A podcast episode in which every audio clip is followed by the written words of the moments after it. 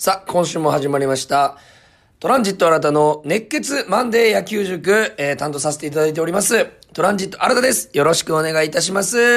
えー、先週はですね、えー、まあ、オリックス戦、えー、そして日本ハム戦と5試合ありまして、2勝3敗と負け越してしまったんですけども、負けた試合でもですね、惜しいというか、もう一歩で勝てたんじゃないか、追いつけたんじゃないかという試合もあって、なんかハラハラドキドキする、そんな、えー一週間になったのではないかなというふうに思います。えーそして今日からはですね、今日からはというか、今日は、えー、鷹の祭典ということで、東京ドームにて、えー、ロッテ戦ということになっておりますけども、ちょっとね、心配なニュースが入ってきまして、えー、ホークスの選手から、えー、新型コロナの、えー、陽性者が出たということで、えー、まあちょっとね、戦力ダウンには確実になってくるんですけども、ちょっとね、ここを、まあ、考え方変えますと、えー、まあ、代わりに出る、えー、レギュラーではなかった選手たちにとってはチャンス、アピールの場でもありますし、えー、ここがホークスの、まあ、力の見せ所といいますか、選手層の厚さを見せるのが、この、えー、土壇場というかピンチ、えー、だと思いますので、えー、ぜひね、えー、出る選手をピンチをチャンスに変えてという気持ちはもうあると思いますので、えー、応援する側もですね、えー、日頃出てない選手たちの活躍を、えー、期待したいと思います。えー、そしてですね、今日も、えー、お便り、えー、メールですね、二ついただいております。まず、ラジオネーム、ハムスケさん、ありがとうございます。毎週楽しく聞かせていただいてます。嬉しいえー、週末のですね、対日本ハム戦首位浮上勝ち越しですね、ということで、そうなんですよ、楽天とね、えー、まあ激しいデッドヒート首位争い繰り広げてますけども、西武さんが、えー、3立て食らわして、えー、くれましたので、えー、見事首位に返り咲きということでございます。まあね、今あんまり順位というよりは、まあ離されなければ2位でもいいと思いますね。とにかく勝ち越しを増やすということ。えー、ホークス開幕8連勝ありましたけど、今勝ち越しが9か10ぐらい。ということは、それから、えー、ほぼ5分の戦いになっていると。えー、開幕の、えー、スタートダッシュの勝ち越し分を守っているということだけになっていますので、ぜひね、この勝ち越し数を増やしていっていきたいという感じでございます。えー、そういえば6月26日日曜日、えー、2020年まで育成契約でソフトバンクにいた小沢玲二選手が、えー、移籍先のヤクルトと試合が契約を結び、その日の試合で3回の無視満塁、ノーアウト満塁の場面で登板し、このピンチを0点で抑えていたみたいですね。えー、こうやってソフトバンクと縁があった選手が移籍先で活躍しているというのは、とても嬉しいものですね。これからの活躍にも期待したいです。ということで、ハムスケさんからメールいただいております。えー、本当にそうですね。僕も見ました。えー、小沢さんがですね、えー、その後も投げて、えー、抑えていたんですけども、えー、三振を6個奪ったということで、本当非常にね、まだまだ通用する球、えー、今年のホークスで言えば藤井荒野さんがですね、えー、試合下から上がってきて、即、えー、勝利の方程式に今なってますけども、このようにね、回、えー、クビになってしまった、戦力外になってしまったとしても、まだ輝ける野球を諦めてないという選手の活躍が本当に、えー、僕たち芸人もそうですけども、えー、まあ、皆さんのね、えー、パワーというか、えー、勇気というか、そういうのをもらえますよね、こういう活躍は。まあ、しかもですね、なんかヤクルトとホークスはなんか深い縁がありますし、えー、ヤクルトから来た選手で言えばバレンティンさんとか、川島慶三さんなんかはね、ヤクルトから来ましたし、えー、ホークスからも、えー、寺原さんとか、荒垣さんとか、内川さんとか、えー、ホークスからヤクルトに行ってますので、まあね、そういう選手のね、後を追って、しっかり応援していくというのもね、我々、ホークスファンからしたら、頑張ってほしいなという気持ちがありますので、素晴らしいことだと思います。浜助さんメールありがとうございます。えー、そしてもう一方、えー、ごとぞうさんからです。毎週ありがとうございます。こんにちは。えー、昨日はまさかの逆転負けで2勝3敗で我慢の週でした。えー、その中、大関投手の完封もすごかったんですが、バッテリーを組んだ海野選手もあっぱれではないでしょうか。リード面ももちろん、1打席目の安打に続き、えー、2打席目の先制点を挙げたサードゴロ。やはりオリックス戦で19最後ですね、粘った打席が生きてるのではないでしょうか。ちなみにこの打席の前に長谷川コーチの囁きがありました。あ、この打席の前にも長谷川コーチから囁きあってたんですね。僕これ知らなかった。ありがとうございます。長谷川さんがね、やっぱり、この選手目線でね、選手の今のメンタルに合った言葉をかけてくれるというのは非常に大きい存在ですよね。えー、そして、甲斐さん、えー、に続く2番手キャッチャーが、えー、課題ですから、海野選手には頑張ってほしいです。今日は高野祭典コロナも心配ですが、えー、和田投手の代役、大竹投手に頑張ってもらいたいですというメールいただいてます。ありがとうございます。まさにね、えー、今日和田さんの代わりに大竹さんが投げますけど、えー、大竹さんは和田さんのこと師匠と仰いでますし、えー、やってくれるんじゃないかなというふうに思っております。えー、ごとぞうさんメールありがとうございます。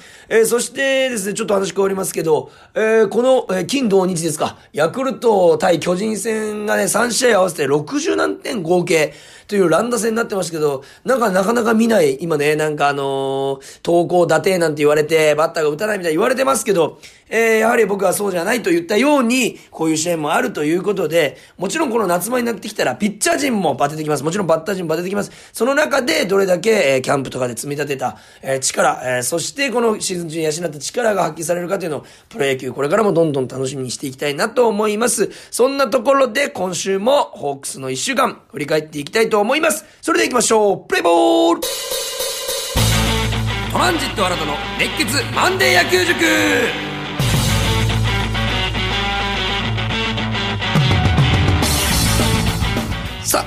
際に、えー、試合を振り返っていきたいと思います。まずですね、6月21日火曜日、えー、対オリックス、これ2連戦になったんですけども、まあ2連敗という形で、まず初戦ですね、4対3と1点差で、えー、負けてしまうんですけども、まあ相手のピッチャーが、えー、宮城さん、えー、で、まあ、宮城さんね、めちゃくちゃ不得意という感じじゃないんですけども、えー、なんかのらりくらり、うち、えー、抑えられてしまったなという感じでございます。まず先発ピッチャー石川さんですね、えー、7回途中まで投げて、えー、7安打4失点、100球という結果になりましたけども、うーん、まあね、そのめちゃくちゃ打たれたわけじゃないんですけども、やはりオリックス打線が甘い球を見逃さなかった。4回の中川圭太さんの、まあ、センターオーバーのタイムリーツーベースにしても、7回の紅林さんの球にしても、えー、ホームランにしても、えー、まあちょっとね、甘い球を打たれてしまったんじゃないかなと。いうふうに思います。変化球はね、やはり高めに行くとどんなに曲がった球でも、えー、バッターは目線が近いので、えー、バットを合わせやすいというところでオリックス打線に捕まってしまったんではないかなという感じでございます。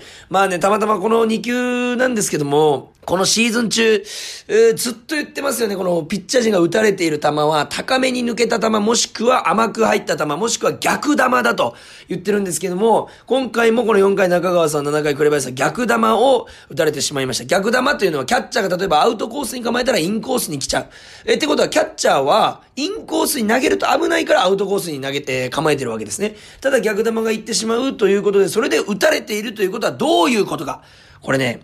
甲斐拓也さんの配球が素晴らしいということなんでございます。逆球に行って、その、えー、それで打たれてしまうということは、もしかしたらもちろんどうなってたかわかんないですけど、甲斐さんの要求通りのコース投げてたら打ち取れたかもしれない。と考えると、まあ、甲斐さんの配球がいかに素晴らしいか、どんなに計算されて、えー、どんなに、えー、凄まじい、お大量のデータの中から甲斐さんが、えー、一球一球このそのね、配球の答えをね、編み出しているか、という苦労がね、ここから伺えるし、カイさんの配球の凄さがわかります。えー、以前ですね、カイさんとあの、トークショーやらせてもらった時も、えー、ファンの方から配球について質問があった時に、ちょっとね、あの、カイさんが気持ちをこもった、えー、コメントをしてましたけども、えー、まあ本当にね、甲斐さん、えー、バッティングもある。えー、ランナーのことも考えなきゃいけない。その中で、キャッチャー、ゲームマネジメントとして、キャッチャーとして、えー、試合に出てる選手の監督指揮を取らないといけないという中で、配球もあって、いろんなことを考えないといけないという中で、本当に、甲斐さんの、えー、活躍はね、本当にホークスにとって、えー、大きなものなんですけども、えー、特に配球ね、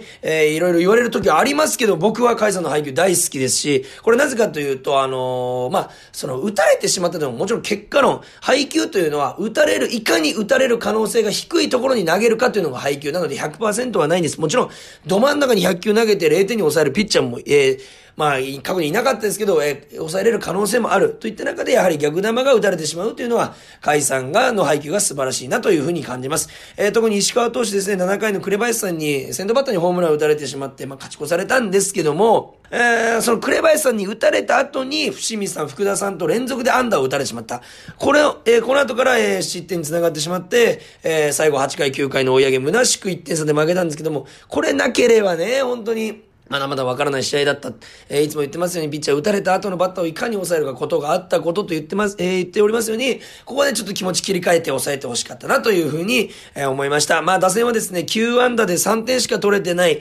これ、実はね、まあ、8回9回の粘りはめちゃくちゃ良かったし、えー、9回最後のバッター見逃し三振にはなったんですけど、海野さんのね、粘った11球も非常に気持ちを感じました。えー、ただね、今回の試合、えー、非常に、えー、まあ問題だなと思ったのは、えー、なんと9イニングでホークス先頭バッター7回も出塁してるんですね。ノーアウト1塁、ノーアウト2塁というケースが9イニング中7回もあったにもかかわらず3点しか取れていない。えー、大体ですね、1試合でどんなにいい投手でも3回チャンスが回ってくると言われた中で、先頭バッターが7回出したらもう7回チャンスがあったわけです。それで3点というのは少し寂しかったかなというふうに思っております。まあね、こうチームバッティングとかよく言われますけども、まあね、逆方向に打ってランナーを進めるとか言いますけど、ヒット打ったら OK って言われる世界ですから、まあいろんなことは言われますけども、まあちょっとね、ここは、えー、まあ7回、えー、先頭バッター出したら5回5点以上は取りたかったなという感じでございます。そして6月22日、えー、気持ちを切り替えまして臨んだんですけども5対0と完封負けを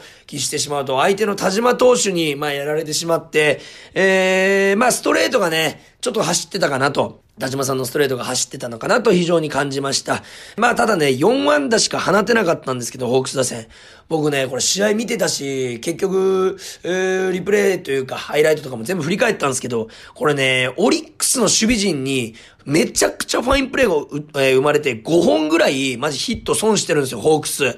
えー、まあ、正面ついたいい打球もありますけど、ファインプレー飛びついて取られたやつもあるし、えー、ランニングスローされたやつもある。本当になんかオリックスの守備陣の、えー、まあ、田島さんがね、無無失点で繋いでるというところに、田島を勝たせたいという、オリックスの守備陣のなんか心意気というか、ガッツを感じました。まあ本当に好プレーが続きすぎて、なんか好プレー集見ているみたいな感じでしたけども、えー、まあ、オリックスの球場、京セラドームというのは、ちょっとバウンドが高くなりがち、人工芝で、バウンドが高くなりがちっていう特性があるんですけども、地の利という言葉がございまして、まあ、ドえー、ペイペイドームにはペイペイドーム、東京ドームには東京ドーム、えー、甲子園には甲子園、京セラドームには京セラドームの特色があるんですね。人工芝、天然芝、えー、土、えー、えー、まあ、アンツーカー、ベース周りがどんな土の硬さか、マウンドの硬さ、えー、風がどんなのかとか、いろんな条件があるんですけども、さすがその条件、を一番知っている、えー、まあ、ホームチーム、オリックスの血のりを生かした、まあ、動きとかね、判断力が非常に素晴らしい守備陣だったというふうに思います。えー、先発は東山さんだったんですけど、6回8安打3失点。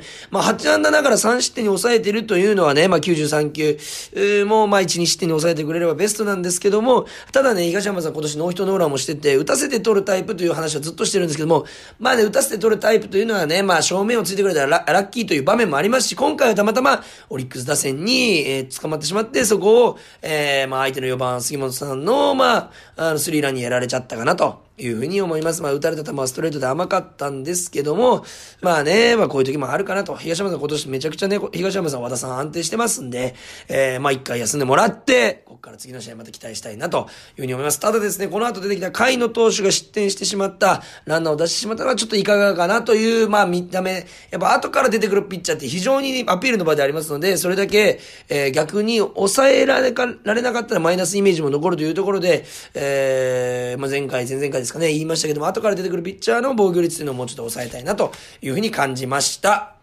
えそして、6月24日金曜日場所をペイペイドームに移しまして、えー、久々の日本ハム、えー、3連戦ですね、ドームでの。これがね、3連勝と思いきや、まあ最後ね、負けて逆転負けしちゃった、勝ち越されたんかな。えー、で、2勝1敗となりましたけど、まず、金曜日ですね、5対1と快勝ですね。えー、千賀さんが先発だったんですけども、途中でちょっと肩の違和感と言いますか、えー、感じまして、ピッチング練習中に抜けたということで、5回3安打1.81球、えー、勝ち投手に見事なりました。えー、全然悪くはなく、めちゃくちゃいいというわけでもなかったんですけど、多分、あの、千賀さんの状態として、ただ、ストレートは今年一番走ってたんじゃないかなというふうに感じました。ストレートの走りは非常に感じました。ただ、浅間さんにホームランを打たれてしまった、これ自体は僕全く気にしてないんですけども、その、前、今年のなんか千賀さんが打たれた時の、えー、表情とか思い出しますと、あら、それがホームランになっちゃうんだとか、うわ、その球打たれちゃうんだっていうような、なんかちょっとびっくりしたような表情が非常に多いんですけども、なんか千賀さんからするとそんなに打たれるような球じゃない。えー、そこそんなに救われるかという、僕から見てても、えー、そういうような球を打たれている。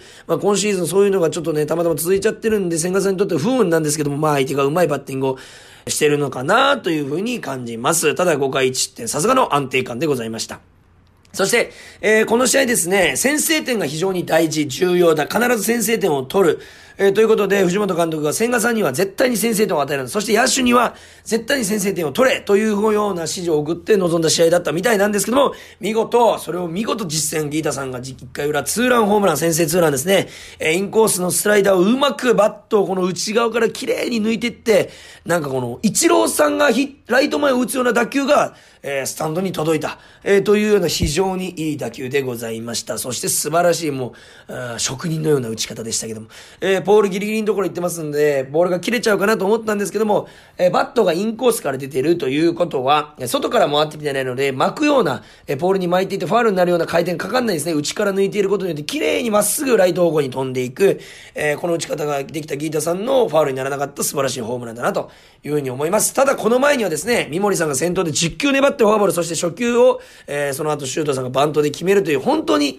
いい流れからこの先制ツーランにつながっているということを考えると、まあ、打線が線になっているとしっかり、えー、打順が打線になっているということをしっかり感じました。そして久々の25打席ぶりのヒットがタイムリーになりました。6回裏の甲斐さんの打球ですね。2ストライク追い込まれながら非常に粘っていて、バットを短く持って、とにかく前進守備の頭を超えるんだという気持ちが生んだタイムリー。本当にね、まさに食らいついたという打球になりましたけども、こういうね、ワンプレーワンプレー、ただのタイムリーじゃなくて、なんかね、勝ちたい、えー、打ちたいという気持ちが非常に見えますと、えー、やっぱりね、改めてね、えー、まあ応援したくなると言いますか、さすがプロ野球選手だなと。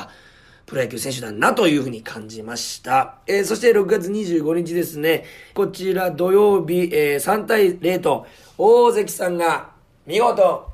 完封勝利を成し遂げました。素晴らしい。今シーズン2度目。9回4安打無失点102球という完璧なまとめ方。これね、大関さん今年大飛躍遂げてるんですけど、本当にね、日々、一試合一試合成長してるって、まあ、おこがましいですけど、えー、力をつけてるなというふうにえー、特に感じた試合でございました。それはなぜかと言いますと、えー、まあ、27個のうち、アウトを、三振でアウトを取ったのが6つということは21個を打たせてアウトにしたんですね。まあ、大関さんと言いますと、僕のイメージだと、どんどんどんどん変化球もストレートもインコースついたり、えー、強いストレート投げて押していって三振を取るというイメージなんですけども、ピッチングの幅が非常に広がった一試合じゃないかなというふうに思います。ストレートに頼らず、まあ変化球で打たせて取るというような、この9回投げれる、もちろんスタミナもそうですけど、配球を、えー、まあ今回バッテリーこと海野さん、えー、としっかりやれたのが勝因じゃないかなというふうに思います。そして僕が何より、えー、まあ、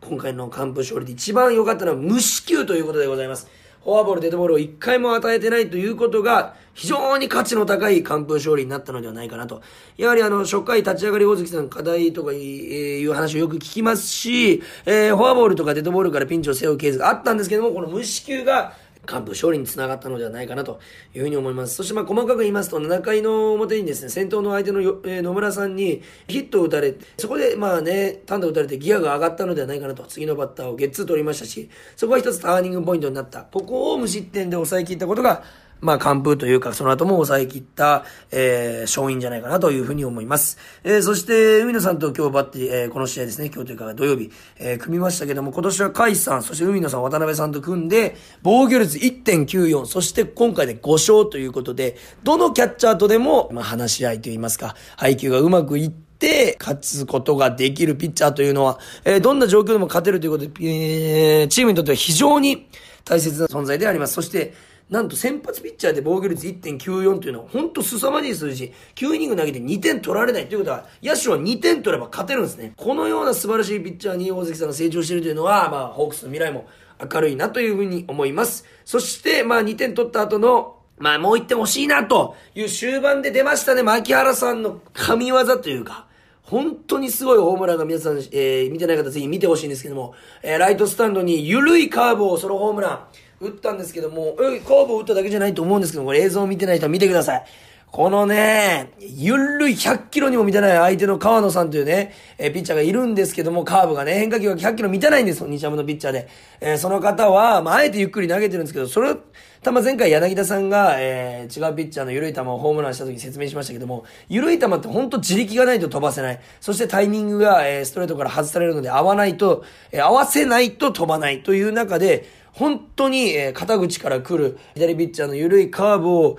えー、もう体が斜めになりながらも力が逃げないように待って、引きつけてライトスタンド。あれは大体ファールになるか打ち損じるんですね。えー、それを見事捉え切った、もう牧原さんの、今の調子の良さを本当に表すような、えー、ホームランだったのではないかなというふうに思います。えー、本当ね、これもすいません、毎週毎週、しかも牧原さんのプレーが多いんですけども、えー、お酒片手に、えー、超スローモーションで、そのホームラン見たんですけども、打つ瞬間2、30度傾いてるんですね、体がファーストベース側に。それぐらい、えー、斜めになりながらも粘りながら粘りながら開かず打った、えー、もう実況解説ももう本当大絶賛、ネット上でも大絶賛のホームラン、えー、これ本当に、えー、神プレーだったなというふうに思います。そして、えー、昨日ですね、6月26日、日曜日、えー、1点差惜しくも2対3で、まあ、敗れてしまいます。負け投手はつもりさんになってしまいました。まあね、後半、えー、打たれてしまったんですけども、まあ、先発のレイさん、えー、6回4安打1失点88球と、まあ、試合はまとめて、えー、くれました。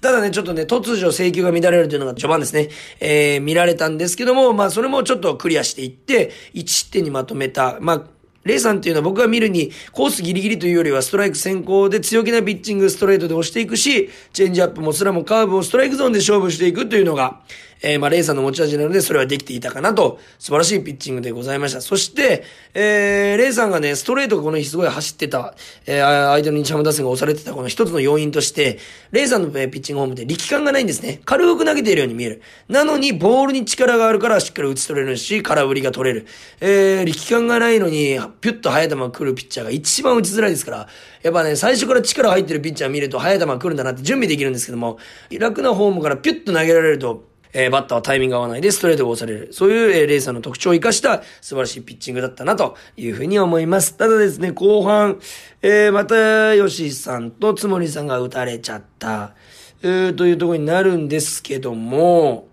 うん、まあまあ、まあ、つもりさん打たれちゃったというか、まあ、加山さんの、えー、まあ結果的には、えー、まあ、エラーもついちゃって、えー、勝ち越されたんですけども、えー、藤井さん、又吉さん、モイネロさん、つもりさん、加山さんという順に、えー、並んでいきました。藤井、又吉、モイネロ、つもり、加山ですね。ただ、このピッチャー陣で今年めちゃくちゃ勝利を上げさせてもらってるんで、正直この3、えー、5人っていう完璧な勝利の方程式が投げて負けたらもう仕方ないというしかないんですね。えー、特に藤井小屋さん、えー、ですね、あの、チームで今一番調子がいい。今回ちょっとね、あの、まあ、離脱になってしまったんですけども、チームで一番調子がいい藤井荒野さん。えー、何がね、そう、えー、言えるかって言いますと、ストレートの伸びとフォークの落ちが半端ないんですよ。本当に。とてもこの全力外になった選手とは思えない。えー、ストレートの伸びとフォークの、え、落ち方。今一番チームで調子いいと思います。ピッチャー陣の中で。そして何よりマウンドさばきですね。えー、まあ、堂々とした、えー、ピッチャー、マウンドでの堂々とした態度とか、えー、まあ、えー、ゴロのさばき、えー、そして、いかにピッチ、えー、バッターを打ち取っていくかという、えー、考えがしっかり見えるんですね。これを落ち着いてやってるからこそ、まあ、結果につながってるんではないかなというふうに思います。そして打線はですね、2回裏、えー、牧原さんのスリーベースからの今宮さんのファーストゴロの間に先制ということで、えー、前日は神バッティング、牧原さん紹介しましたけど、今日は神走塁でございます。もう牧原さんね、今ほんとフル回転で活躍していますけども、これね、あの、映像見てもらったらこれもわかるんですけども、本当なんでもない、えー、ファーストゴロ、しかも相手の清水さん前進守備している中で、えー、牧原さんが、えー、ワンアウト三塁から見事ホームをついて、えー、な、えー、清水さんがホーム投げたんですけど間に合わず先制点という形になったんですけども、これね、何がすごいかって、判断力、えー、えー、というより、もう決断力なんですね、今回すごいのは。これ行くか行かないかという迷っている時間があれば、もう、行くというけど、決断が早ければ早いほど、セーフになる確率はもちろん上がる。という中で、牧原さんはいろんなプレーに関して、例えば飛び込んで取ったり、えー、緩いカーブを打とうとしたり、えー、盗塁してみたり、えー、いろんなポジションを守るということは、決断力があるということなんです。一歩目、そして、こういうことがあったら、こういうプレーをするというのも頭の中でしっかり計算されている、えー、想定できているからこそこの決断力の良さにつながっているのではないかなというふうに思います。そしてもう一個セーフになったポイントとして、最短距離で、えー、ホームを、にヘッドスライディングでで飛び込めた。えー、まあ線がね、あの、サードベースからホームに引いてありますけど、なかなかあの線上を走るって難しいことなんですね。えー、周りプレイ見てますから、えー、下は見て走ってませんから、なかなかね、実際やってみると難しいことなんですけども、えー、リードしていたところから、えー、すごい決断力で最短距離でホームをつくと、えー、なかなかできることではないことをやってのけた見事な神走塁だったなというふうに思います。そして悔しかったのがね、ちょっと勝ち越された後の10回裏、ノーアウトでヒットで失礼。ただ今宮さんがバント失敗しちゃう。ただ柳町さんが繋いで1、3塁作るも、そっから、えー、三振とサードフライで打ち取られてしまうと。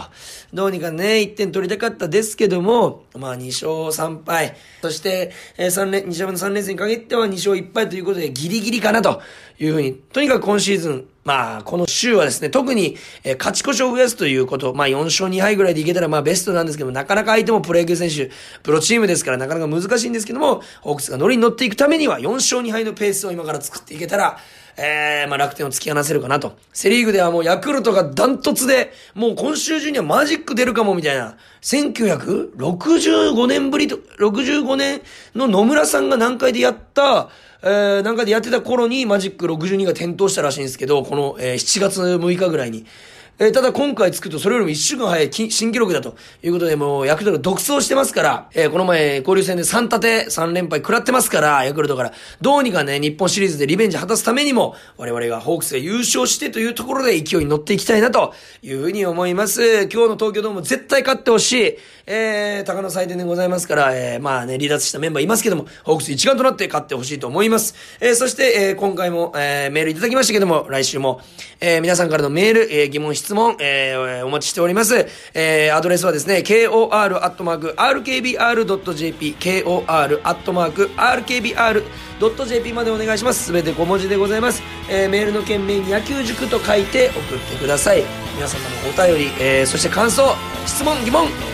しております、えー、実は僕はですね今日の朝も草野球やってきましてやはり野球はいいなと感じました。ただ夏ですから水分補給皆さんもたくさん、えー、していただきたいですし、えー、やっぱ草野球するのも必要だなと感じました。ただね1時間ではありますけどやっぱり野球、えー、ボールを追うことをえボールを打つこと投げること非常に楽しいなと感じてきました、えー、それをですねさらに高いレベルでやられているプロ野球選手、えー、改めて尊敬しました。やはり、えー、しっかり応援していきたいなと感じました。皆さんもこのね夏の、えホークスの戦いに注目していきましょう。さあ今日も勝ってホークス勢いついてほしいと思います。それでは皆さん今日もありがとうございました。ゲームセット。ここで Google ポッドキャストをご利用の方へお知らせです。Google ポッドキャストは2024年6月23日をもってサービスを終了します。引き続きこの番組をお楽しみいただくには、 radiko、Apple Podcast、Spotify、Amazon Music、YouTube ミュージック、いずれかのアプリをご利用ください。これからも RKB ラジオのポッドキャストをお楽しみください。